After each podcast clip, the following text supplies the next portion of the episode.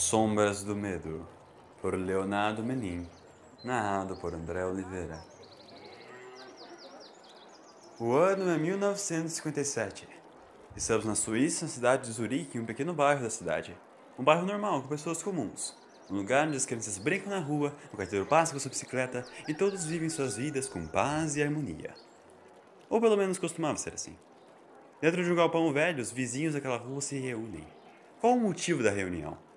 Algo macabro que vai mudar a vida de todos ali dentro para sempre.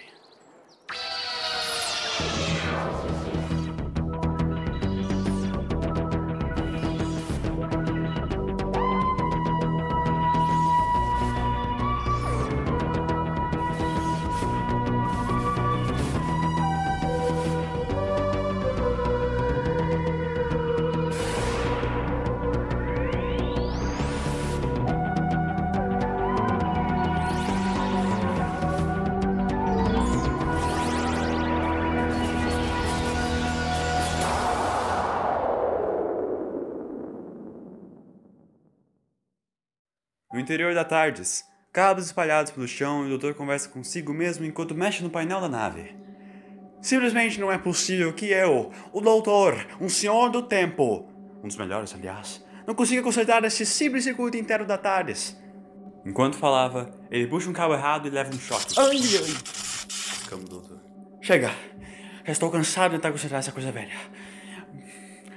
Bem que nós Bem que nós poderíamos passar em Gallifrey e roubar uma mais nova, não é, Perry? Perry? Ô, oh, Perry! Pergunta o doutor sozinho na sala de comando. Ah, é mesmo. Ela está lá dentro de um dos quartos. Disse que estava com uma dor de cabeça insuportável. Bom, melhor para mim que vou ficar com toda a diversão. Mexendo no gostado da tardes, ele define uma coordenada e puxa a alavanca, pronto para partir. Mas. Ué? Ué? Ué? Ah, não vai dizer que ficou magoada. Diz olhando para sua Tardes. Você sabe que eu não te trocaria por nenhuma outra. Às vezes você só me dá nos nervos. Infelizmente, ser sentimental ao extremo é um dos meus raros defeitos. O pilar no centro começa a movimentar para cima e para baixo. Ah, agora sim. Perfeito. Agora, onde estávamos? Ah, sim. Planeta Terra 2179. Aqui vamos nós. Com alguma sorte, podemos até encontrar minha cara Susan. Oh, Susan. O bom e velho som da tarde ecoa enquanto ela desmaterializa.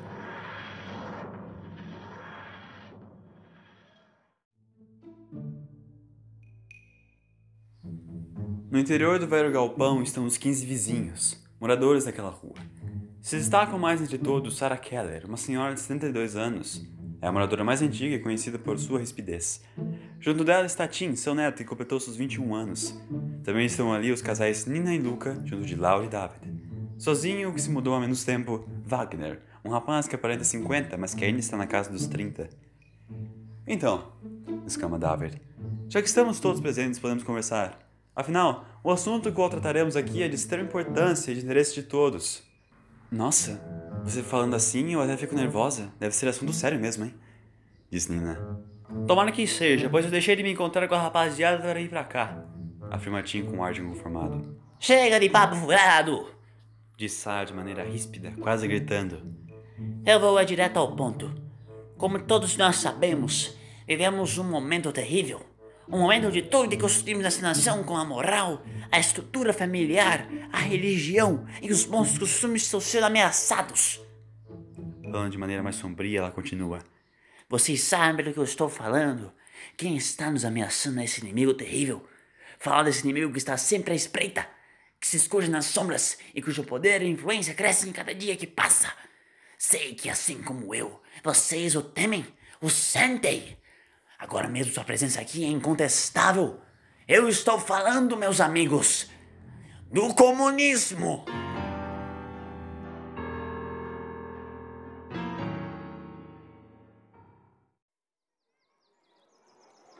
De repente, a Tars reaparece numa rua comum da cidade de Zurique. O doutor abre as portas da nave animada. Ah, já posso até sentir os aromas do século 22. E Mas não é possível! Irritado, o doutor olha para Tardes. Para uma nave espacial, você está muito sentida. Uma coisa é não querer desmaterializar, outra é você me trazer para. para o século XX da Terra. Diz o senhor do tempo frustrado. E que adianta ser dotado do mais alto intelecto e só acabar parando em eras primitivas? Bem, mas já que eu estou aqui, vamos ver o que eu encontro para me distrair. Senhora Keller, apesar de concordar com tudo que a senhora disse, ainda não consigo entender o motivo dessa reunião. Comenta Luca. Ora, isso não é óbvio, diz Davide com bastante entusiasmo. O que a senhora Keller quis dizer é que há um comunista entre nós. O quê? diz Nina com visível choque. Calma, amor, diz Luca para Nina, logo voltando a olhar para os outros presentes. Olha, gente, eu, eu concordo com vocês quando dizem do perigo que o comunismo é para nós todos. Também acredito que há um mal que deva ser exterminado. Mas dizer que há um deles entre nós não é um exagero. Afinal, nós somos vizinhos há tanto tempo, conhecemos uns aos outros e sabemos de nossa boa índole. Me diga, Luca, pergunta Laura. Você colocaria sua mão no fogo por todos aqui? Luca não diz nada. Foi o que eu pensei, conclui ela. Conte para eles, David. Fale do que você descobriu, exclama Sara. Pois bem, como vocês bem sabem, há quase um ano as tropas vermelhas invadiram e tomaram a Hungria. Muitos de seus habitantes conseguiram fugir. Nossos governantes, sem nenhuma ressalva, permitiram que eles adentrassem nosso território. Inclusive, muitos dos nossos compatriotas exaltaram essa ação e se sentiram muito satisfeitos com a suposta caridade. Tolos. Não sabem o erro que cometeram. Espera aí, interrompeu Wagner, que até então estava quieto. Então você chamou todos aqui para ficar falando mal dos imigrantes? Caso você tenha esquecido, eles estavam fugindo justamente da tal ameaça vermelha. Quando vieram para cá, estavam todos do mesmo lado. Wagner não conseguia se conter. Esse assunto tocava muito. E como não o tocaria? Wagner era austríaco, ele tinha vindo para a Suíça no começo da guerra justamente para não concordar com a intolerância e o ódio de seus representantes. Sem poder voltar para seu país, se tornou um refugiado. Então, mais do que ninguém, ele sabia o que se passava no coração dos pobres húngaros. O problema que você não enxerga é que entre os húngaros vieram muitos agentes inimigos, eles se infiltraram no nosso país e já converteram muitos com suas técnicas diabólicas de hipnose. Ah, você não pode estar falando sério, diz Wagner incrédulo. Seu Wagner, se você está aqui apenas para contrariar, eu sugiro seriamente que você saia. Diz Sara com rigidez. Eu também posso sair? Pergunta Tim com ânimo. Não, responde sua avó. Tudo bem. Eu vou escutar o que vocês têm para dizer. Finalmente responde Wagner. Após essa breve interrupção, David volta com seu discurso. Então, meu amigo confirmou que o nosso bairro poderia estar sendo usado por um espião soviético. Desde então eu estou mais atento do que nunca. Venho prestando atenção em cada movimento de cada um, procurando algo que eu entregue. E já conseguiu descobrir algo? Pergunta Luca. Nada concreto. Mas, lá fora, alguém esbarra em algumas peças de equipamentos de jardinagem. O som metálico da queda dessa pessoa é ouvido por todos. Quem está aí? grita David em choque. Da porta mal iluminada, surge um homem de cabelos loiros e roupa espalhafatosa que vem em direção a eles com um passo suave. Ah, desculpe interromper, não foi minha intenção. Ah, vamos lá, pode, pode, pode continuar, pode continuar. Todos olham para o homem, surpresos, sem entender o que estava acontecendo. Quem é você? insiste David. Ah, eu? diz ironicamente. Meu caro, eu sou o doutor. Pois bem, se você pensa que vai antes que pudesse continuar, Sara apenas com um gesto faz com que ele se calasse. Muito bem, doutor. Eu presumo que você seja um homem esperto. Então nos diga logo, o que você quer com nós? Ah, então, eu tava. Eu chamei. Exclama Wagner cortando o doutor. Ele é um amigo que está procurando uma nova casa. Sugeria, que, uh, sugeria uma que está à venda aqui na rua. Como ele queria conhecer a vizinhança, chamei-o para essa reunião. Mas ele se atrasou bastante, né? É sim, é sim, é, é sim.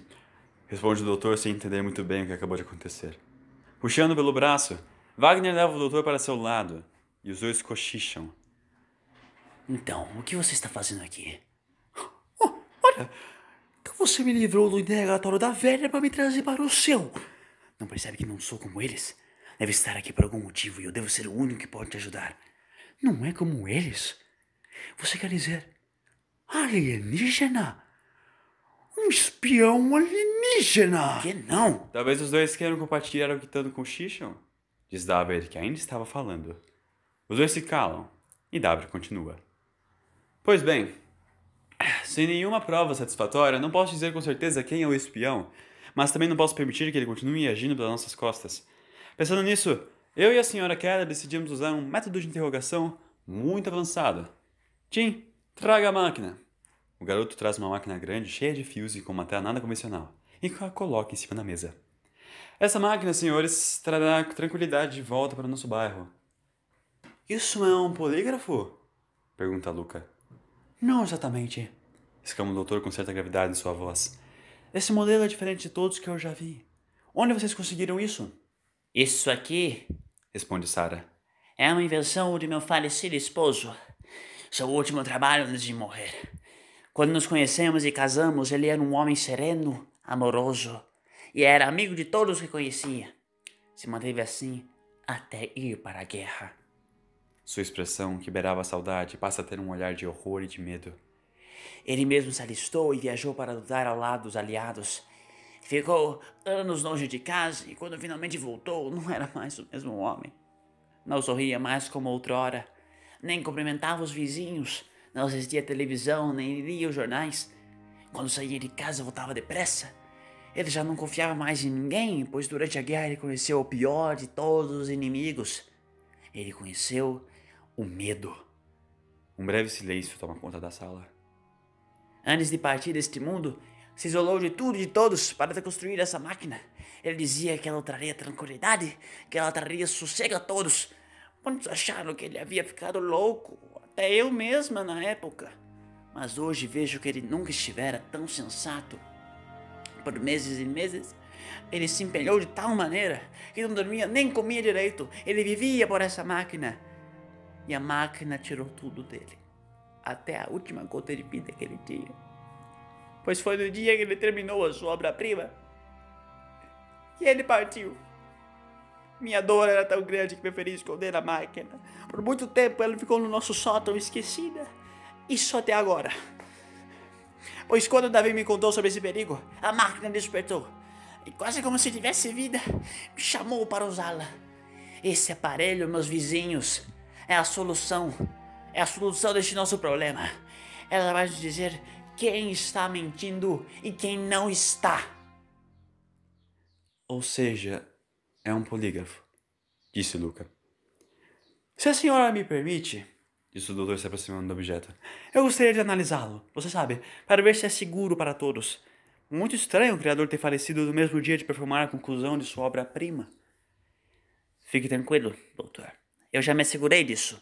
Agora todos, um por um, venham aqui. Assim, todos os presentes passaram a ser interrogados por Sai e David junto do aparelho. Os fios da máquina são conectados na cabeça da pessoa e em sua tela aparece se a pessoa está dizendo a verdade ou mentindo. Só que cada vez que uma pessoa passava pela máquina, parecia que o clima no galpão ficava mais tenso e a pessoa interrogada saía com um medo intenso no olhar. Até mesmo o doutor, que quase nunca se deixava abalar por emoções como essa, demonstrava estar cada vez mais preocupado. Ele não conseguia tirar da cabeça que aquela máquina era a razão de ele estar ali. Ele podia se submeter ao interrogatório, mas sua intuição dizia que essa não era uma boa ideia. De repente, Nina se aproxima do doutor. Olá, eu sou a Nina. Ah, oi, oi, Nina, né? Diz ele meio distraído. Por que você está aqui? Bem, como o Wagner já disse. Eu não sou boba. Deu para ver que você nem conhecia o Wagner, mas se ele confiou em você tão rapidamente, eu também confio. Olha, eu também não estou nem um pouco confortável com a situação e, para falar a verdade, eu nunca me senti tão assustada antes.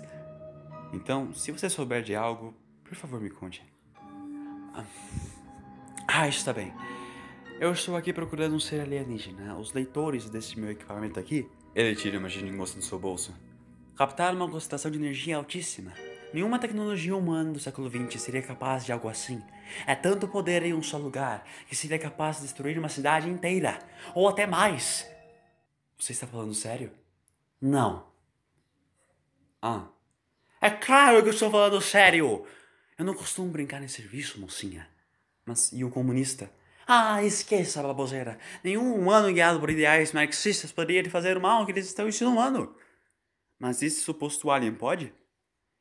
Ah, sim, isso e muito mais. Enquanto isso, Laura se aproxima de Luca, que já havia passado pela máquina, e o atiça. Você não acha estranha essa proximidade que ela tem com homens de fora? Do que você está falando? Não vai dizer que nunca reparou a proximidade dela com o projeto de alemão. Com Wagner? Não, não, não é isso que você está pensando. Agora com esse loiro que claramente não é daqui. Eu não duvidaria de que os dois fossem comunistas. E se já converteram sua mulher? Pense nisso. Luca fica ali, pensando no que tinha acabado de ouvir, e olha para a mulher agora com outros olhos. Agora é sua vez, Nina, chama David. Espera um pouco. O doutor segura Nina e vai na frente dela. Deixa eu testar essa coisa. Por que você não quer que ela vá? Quer proteger sua cobaia? grita Luca. Como? indaga o doutor. Do que você está falando?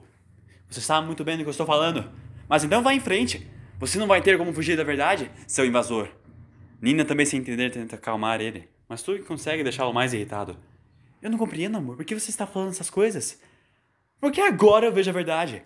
Eles estavam certos, como eu pude deixar que tomassem a minha própria mulher bem debaixo do meu nariz? Nesse momento de ira, Luca vai em direção à Wagner, mas é impedido por David. Calma, meu irmão. Não antes temos certeza. Está bem. O doutor se aproxima de Nina. Você está bem? Eu não entendo, eu nunca vi o Luca daquele jeito. A resposta está naquela máquina. E eu vou saber a verdade agora. Você promete que vai ficar tudo bem? E com um sorriso que inspira confiança, o doutor responde: Eu prometo. O doutor vai em direção à máquina e Wagner se aproxima de Nina. Tomara que ele consiga diz o austríaco. Porque se não conseguir, eu sinto que estaremos condenados. O doutor senta numa cadeira próxima ao grande equipamento. Ele os convence a ligarem na máquina. Colocam então os fios, apertam os botões e, como num estalo, ele desmaia. Seu desmaio é leve, não dura mais que 15 segundos, mas é suficiente para chocar até a Sara. Prova de que isso não era esperado. Já o doutor acorda como se nada tivesse acontecido. Então, diz ele, as perguntas vão acontecer ou não vão? Muito bem, doutor. Sara começa. De onde você é? Gallifrey. E onde é isso? Na Rússia? Não, muito mais longe. Está bem, então me diga, doutor de Gallifrey, por que você está aqui? Vim atrás de uma casa nova. Mentira! Vou te dar mais uma chance. Por que você está aqui? Porque eu rastrei uma força alienígena vindo desse galpão. Ao dizer isso, doutor levanta da cadeira e arranca os fios de sua cabeça, voltando a falar, só que agora de maneira mais intensa, direcionada a todo mundo. E tenho certeza que um de vocês aqui dentro, eu não sei que plano maléfico você tem, mas eu não vou te deixar executar. Você está ficando louco? Diz David. Doutor, tente se acalmar. Se aproxima Wagner preocupado. Sim, você, você mesmo. É claro, como eu não pude ver antes. Desde o começo você esteve me manipulando, até me confessou que não era daqui, que não é como eles. Todos os olhos espantados para Wagner e recuam enquanto o Senhor do Tempo avança em sua direção com um olhar de terror e ódio. Vamos lá, meu amigo. Me diga então de onde você é. Abilus, Belânia, 4, Atulus. Doutor, pare com isso. Exclama um rapaz muito assustado. Você sabe o que eu quis dizer. Desde o primeiro momento que eu olhei para seus olhos, eu pude ver que você é igualzinho a mim. Um deslocado, um estrangeiro, alguém que nunca se encaixa. Você tem que ouvir, você tem que, me, você tem que confiar em mim. Doutor, o que essa maldita máquina fez com você? Nina grita desesperada. Não fale da máquina, sua ajudante de comunista dos infernos! exclama Sara quando dá um tapa na pobre garota. A confusão agora é entre todos, todos gritando uns com os outros e até se agredindo. Quando surge no meio de toda essa confusão um estampido. Todos se calam e ficam imóveis. David segurando uma arma e Wagner com uma ferida no peito. David larga a arma, horrorizado pelo que fez. E o corpo de Wagner também cai, logo cercado por todos presentes. O clima que há pouco era de pura tensão se torna de tristeza e solidariedade. Mesmo sem entender como, todos sofrem por terem chegado a esse ponto e agora buscam conforto em seus choros, nos braços uns dos outros. O único que não saiu do seu lugar foi o doutor, e ainda conserva no rosto a expressão de alguém que acordou de um terrível pesadelo. Nina vê ele se aproxima, para na frente dele e, após um breve suspiro, o abraça. O Senhor do Tempo, diferente de como normalmente faz, também a abraça com toda a força. Os dois ficam ali por um tempo, com os três corações próximos, já um pouco melhor. Nina pergunta ao doutor o que aconteceu. Senti a mente dela, sincronizada com a minha, a da máquina, a que possuía a máquina. Agora eu consigo ver todos os erros que cometi desde o começo. Vocês com seu espião e eu com o meu monstro. Mas no final das contas, guiados pela mesma coisa: o medo. Sim, o medo, na sua forma mais selvagem, se alimentando dos nossos traumas e nossa dor. Tudo deve ter começado quando o marido da senhora Keller voltou da guerra. Lá ele experimentou um medo maior que tudo que ele já havia experimentado. Mas, diferente da maioria dos soldados, ele não voltou com medo de algo, mas sim medo do próprio medo. Para evitar essa sensação, ele começou a construir aquela máquina, que deve ter algum tipo de tecnologia alien no seu interior. Com uma máquina que mostraria as verdadeiras intenções de todos, ele não teria de se preocupar mais com nada. Ou foi o que ele pensou. A tecnologia ampliou o medo dele e deu forma ao sentimento, o transformando numa espécie de espectro que para existir precisava do medo do seu criador, ou da máquina que ele estava criando.